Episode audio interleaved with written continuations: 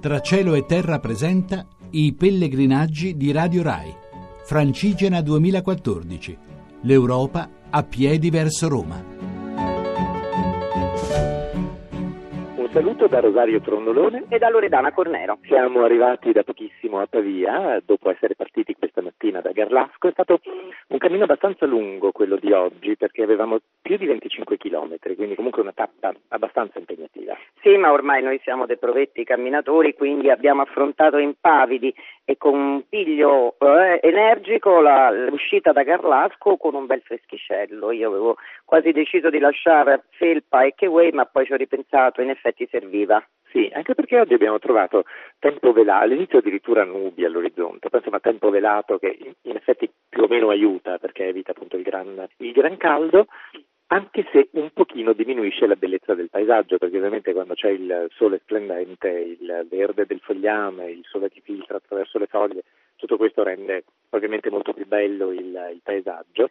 E devo dire che camminando lungo il Ticino, che poi è stata la gran parte del cammino di oggi, quando ci siamo fermati per, per pranzo, quindi quando il sole è uscito dopo, dopo le due forse. Sì, intorno alle due meno un quarto. Eh, devo dire che effettivamente il, così, il nitore del, del, paesaggio era talmente splendido che... È stata una bella tappa, ci, ci, siamo lasciati alle spalle il grande massiccio del Monte Rosa che il primo giorno era evidentissimo e presente ed è sempre stato alle nostre spalle, adesso un pochino più distante e oggi anche velato, però sempre un gran bel vedere.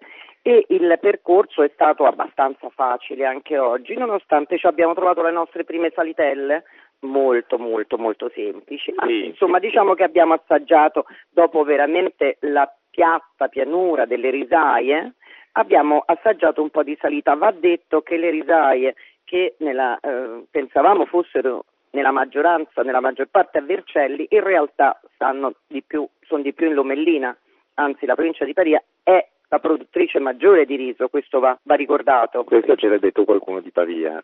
Bisognerebbe sentire qualcuno L'altra campana, l'altra campana.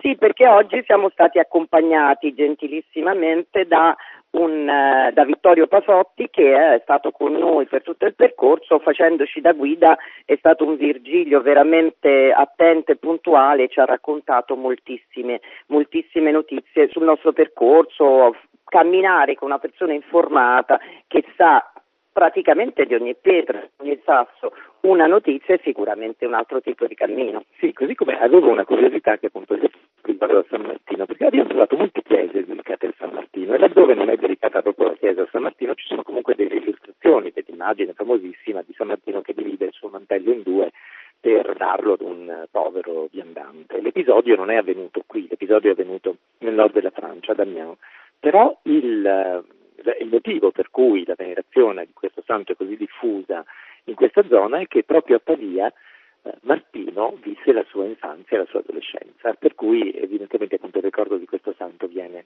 comunque mantenuto. Poi tra l'altro il nostro Vittorio ci ha spiegato anche perché. Ah, il perché del, del mantello a metà, perché io ho sempre pensato nel racconto che metà lo tenesse per lui e l'altra metà lo desse al, suo, al, al povero che incontrava, invece no, lui dà il, il, suo man, il mantello era metà proprietà sua e metà dell'esercito perché lui era un militare e quindi dà la metà sua al povero ma quella dell'esercito non essendo sua non la può dare e quindi la mantiene. Quindi ecco perché la divisione del, del mantello di San Martino e questa è stata un'altra notizia interessante perché anche camminare e avere tutte queste informazioni potrebbe essere un, è, è senz'altro un, un di più che ci aiuta a capire meglio il paesaggio che veramente è cambiato tantissimo dalle prime tappe, ma soprattutto avuto questo Ticino che ci ha accompagnato e che è splendido. E si è capito perché lo si chiamava il fiume azzurro, appunto quando il sole ha cominciato a splendere era proprio, era proprio evidente. Era una meraviglia, fu consigliato a tutti il Parco del Ticino. Adesso andiamo a visitare un po' Pavia, ne parleremo naturalmente nel nostro collegamento di domani, così vi racconteremo di questa meravigliosa città.